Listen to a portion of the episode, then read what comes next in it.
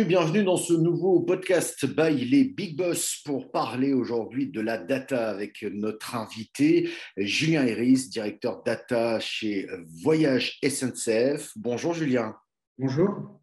Merci d'être avec nous. Euh, d'abord, on va peut-être repréciser ce qu'est Voyage SNCF et puis quelle est votre fonction et votre périmètre d'action. On va commencer par ça.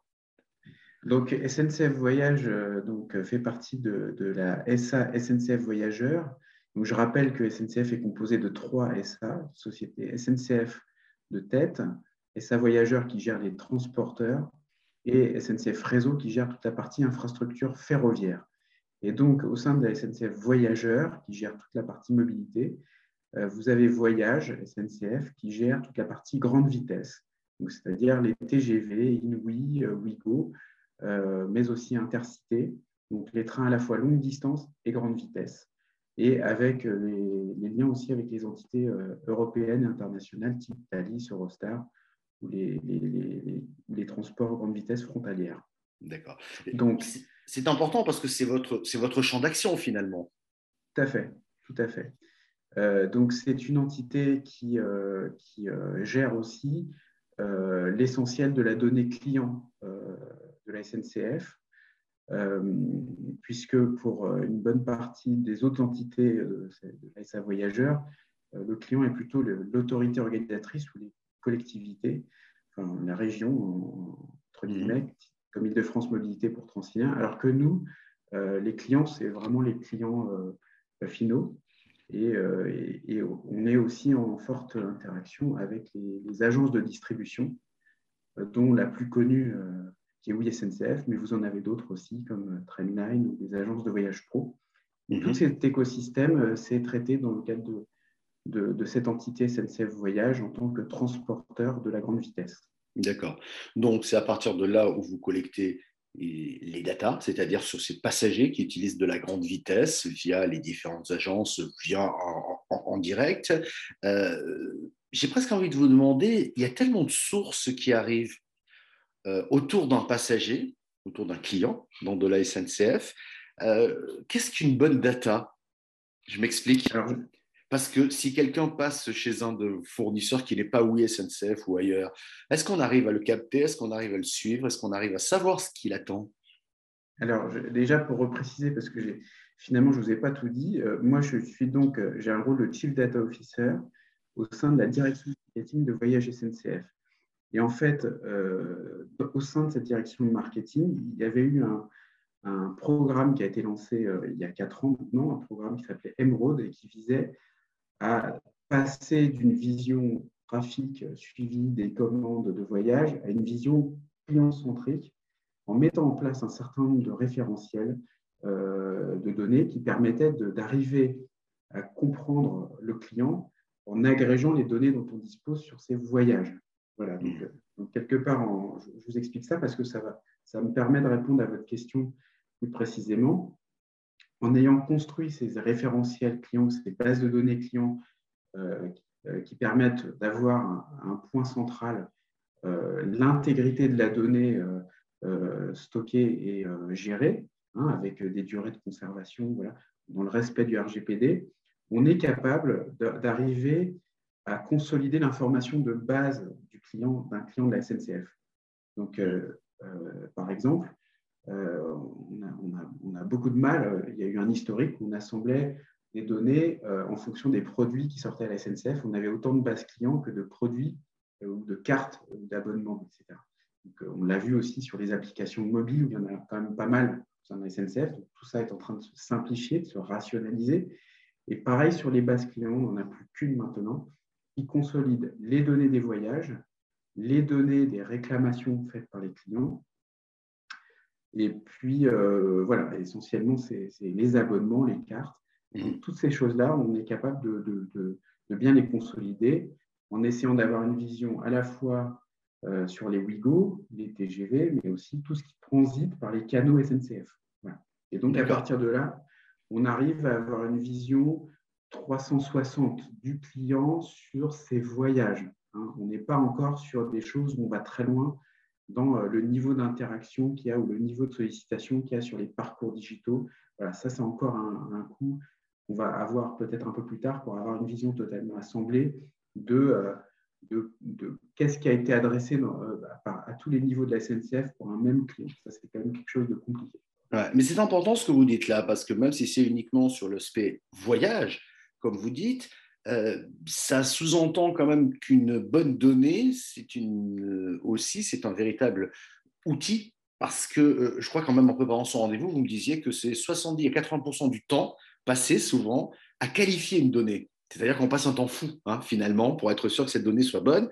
Et pourtant, une bonne donnée avec une bonne gouvernance, c'est un véritable levier, non? Oui, alors, sur, sur ce, cet aspect de données, bonnes données, euh, c'est vrai qu'on travaille énormément sur la qualité des données mhm. et, sur la, bonne maîtrise de la façon dont la donnée du client se propage dans nos systèmes. Parce qu'il faut bien comprendre que euh, euh, tout n'est pas géré par une seule entité au sein de la SNCF. Si on prend l'exemple de la distribution, hein, vous avez des canaux de distribution, donc j'ai parlé de SNCF, mais on peut parler aussi d'agence de voyage. Donc la façon dont les données sont captées dépend de la source.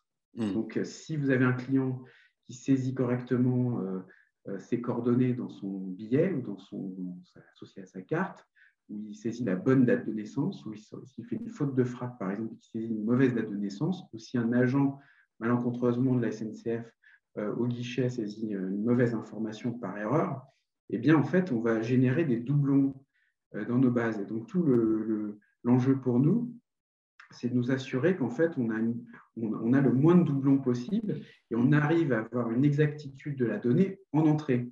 Hein. et donc, parce que ce n'est pas une fois, on, le sait tous, ce n'est pas en bout de chaîne qu'on traite le problème de la qualité des données. En bout de chaîne, on va mesurer euh, ce qu'on peut ou pas exploiter en fonction du niveau de qualité. Et donc, tout ce travail, euh, je, disais à un moment donné que c'était, euh, nous, on travaille pour la satisfaction client, mais on travaille beaucoup dans la soute. Donc les 80% du temps, c'est la soute pour traiter la SAT. Et donc un client, il sera content à partir du moment où il sait qu'on prend soin de ses données et que, euh, effectivement, euh, il le sent dans son expérience client. Et ça, c'est quelque chose que, voilà qu'on mesure aussi dans les, les, les, remontées qu'on a des clients dans l'utilisation euh, des, espaces. Et c'est vrai que ce n'est pas toujours facile parce que on ne peut pas non plus aussi euh, euh, comment dire, bloquer des, achats de billets parce que la donnée n'est pas exactement pour nous. Nous, on est un peu les, les gardiens du temple à essayer de, de, faire en sorte que la qualité soit optimum pour servir tout ça. J'aime beaucoup cette expression de la soute à la SAT. oui, c'est. Bah ouais, c'est pas, c'est pas, c'est pas forcément remisant, mais ça se comprend en tout cas. Ah ben ça se comprend. Là, au moins, c'est, au moins, c'est clair. Ça veut dire quoi qu'aujourd'hui, alors on a compris, hein, il y, a, y a quand même moins de voyageurs, il y a une réduction effectivement des, des, volumes de transport. Je ne vais pas vous entraîner sur des décisions stratégiques qui sont liées à la pandémie, mais ça veut dire que cette période-là est peut-être propice pour vous à réfléchir justement de euh, comment améliorer la satisfaction client au moment de la reprise, parce que, quoi qu'on en dise, on va, on va revoyager et le train a toute sa place. Et, on a tous envie de reprendre le train, pour être très honnête, mais euh, euh, euh, ça veut dire qu'aujourd'hui, vous réfléchissez au coup d'après, au, redémarrage, à la reprise, à partir peut-être de ces données-là? Alors, en fait, ce, ce, sur quoi on, s'attelle à faire, c'est effectivement de bien consolider nos informations. Donc, on a finalement quand même pas mal d'informations. On a des enquêtes de satisfaction qui nous donnent des éléments. On a les, sondages qui sont faits aussi, vous savez, sur lesquels on pose des questions pour savoir, euh, voilà, avoir une meilleure appréciation de quels sont les motifs de déplacement, qu'est-ce qui fait que les clients sont satisfaits ou pas. On, travaille par exemple sur euh, l'analyse de la satisfaction client liée au confort du train. Beaucoup de critères qui euh, sont liés au confort ou au retard qui, impacte la satisfaction. on regarde ça et ça nécessite de croiser, par exemple, des données du domaine de la production ferroviaire, c'est-à-dire ce qui fait que les trains roulent, donc c'est les opérations de production, euh, en lien avec euh, les données du client. Qu'est-ce que lui ressent, est-ce qu'il a, qu'est-ce qu'il a réclamé, etc. Donc, ça, c'est croisement de données. On les travaille dans une logique, euh, on va dire, de data lake pour permettre de bien capter tout ça. Et effectivement, on regarde aussi on essaye d'apprécier la demande et finalement comment les, comportements des clients vont, évoluer, euh, notamment avec le télétravail. Euh, voilà, on sait que nous, on, est très sensible au fait qu'il y avait des déplacements professionnels qui se faisaient. Et donc, on essaye de regarder finalement comment ces, déplacements professionnels vont se, renouveler dans le cadre notamment effectivement, de ce contexte de pandémie. Et, et on regarde, de, donc on en profite pour, pour bien consolider tout ça et puis effectivement avoir une vision la plus nette possible et la plus réactive. Donc la data, si vous voulez, elle va nous servir à être de plus, de plus en plus réactif. Donc d'avoir une fraîcheur d'information. Et, et, statistiquement, ce qui est compliqué, c'est qu'on est sur quelque chose qui n'est pas connu. Donc en fait, on essaye de plutôt être, enfin pas plutôt, on regarde la statistique, mais on regarde aussi euh, à partir des données qu'on capte euh, en dynamique pour mmh. arriver à s'adapter au maximum. Et tout ça, ce sont des, aides à la décision finale. Alors, je ne veux pas vous entraîner sur ce terrain-là parce que les offres, etc., ce n'est pas votre rayon pour le coup. Mais vous, vous pouvez analyser quels sont les comportements nouveaux. Et ensuite, j'imagine qu'il y a des équipes qui réfléchissent quelles sont les offres adaptées à ces comportements nouveaux. Tout à fait. Ah, Alors, on a, on a, au sein de notre direction marketing, on a une équipe qui travaille sur l'intelligence client, donc qui, arrive, qui à partir de ce, dont on parle, de travailler sur les plateformes ou la structuration des données, euh, le fameux travail de soute, qui à partir de là travaille sur la connaissance client. Mm-hmm. Et cette connaissance client, elle, alimente euh, effectivement les gens qui travaillent sur les offres, qui travaillent sur les nouvelles possibilités. Euh, voilà, c'est un entrant, si vous voulez, pour, pour arriver à optimiser nos, nos, offres et puis, et puis être au plus près des attentes euh, des clients dans le cadre de, de cette reprise. Je vous le dis, je ne vous demande pas de commenter, mais c'est quand même un travail formidable parce que quelque part, vous allez chercher, je dirais, les comportements, les habitudes, etc. À partir de là, vous allez transformer des offres sans trop savoir finalement ce que veut le client, in fine. Mais l'idée, c'est d'essayer de matcher le plus possible. C'est ça qui est quand même assez Oui, c'est essayer de se projeter. Et c'est vrai que je tiens quand même à le préciser parce que c'est vraiment une grosse partie de notre activité, c'est toute la partie RGPD sur laquelle on est très, très, très sensible. Euh, voilà, donc on s'attelle à, travailler aussi dans la soute pour, euh, voilà, qu'il y ait des, quand on dit qu'il faut conserver les données trois ans, bah, c'est des gros travaux techniques derrière pour arriver à purger toute l'information au bout de trois ans de manière automatique. Euh, donc tous ces travaux, le droit à l'oubli, l'exercice de droit, c'est des sujets qui, qui, qui, nous occupent aussi beaucoup. Euh, et on profite aussi de, toute cette phase-là pour, euh, pour être voilà, tout à fait exemplaire sur ces, sur ces questions. Et s'ajoute à ça euh, le fait qu'on effectivement simplifie les applications. Et donc, tout ça, c'est, on est en lien avec ces sujets-là, puisqu'on on gère aussi une, une, brique qui s'appelle SNCF Connect, qui est l'authentifiant unique des clients sur tous les espaces digitaux de la SNCF. Donc, on veut aller, ça c'est un levier pour notre qualité, on veut aller sur une identification qui est plus unifiée pour le client, et ce qui nous garantit derrière un parcours euh, le plus fluide possible. Donc, on a aussi cette presse de dire, vous vous identifiez mieux et on vous garantit euh, euh, quelque chose de plus fluide derrière. évitez de vous redemander des informations que vous avez déjà par ailleurs renseignées. c'est clair. Pas toujours simple. c'est exactement ce que j'allais vous dire. Pour faire simple, c'est pas simple. Ah oui, oui, c'est pas simple parce qu'on a aussi des structures euh, voilà, de, juridiques, des contraintes réglementaires qui mmh, s'imposent à nous. Hein. On est, on est, euh, on est, euh, voilà, on a l'autorité de la concurrence, on a, on a RGPD, on en a parlé, on a, on a la LOM qui, qui, qui, demande à ce qu'il y ait la, loi d'orientation mobilité, on a un décret, si vous voulez, sur les données qui pousse à aller vers plus d'ouverture de données, mais du coup, c'est un peu plus d'exigence aussi de notre côté. Euh, voilà, le sujet de la donnée, euh, on, est, on est quand même.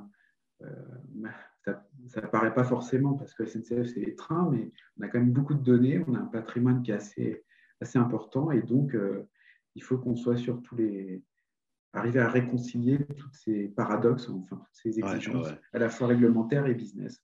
c'est clair. Et en même temps, il y a une bonne dose de techno qui va vous aider aussi à pouvoir, à pouvoir avancer dernière question dans ces podcasts by les Big Boss, un peu une question rituelle, hein, je la pose à tous les invités.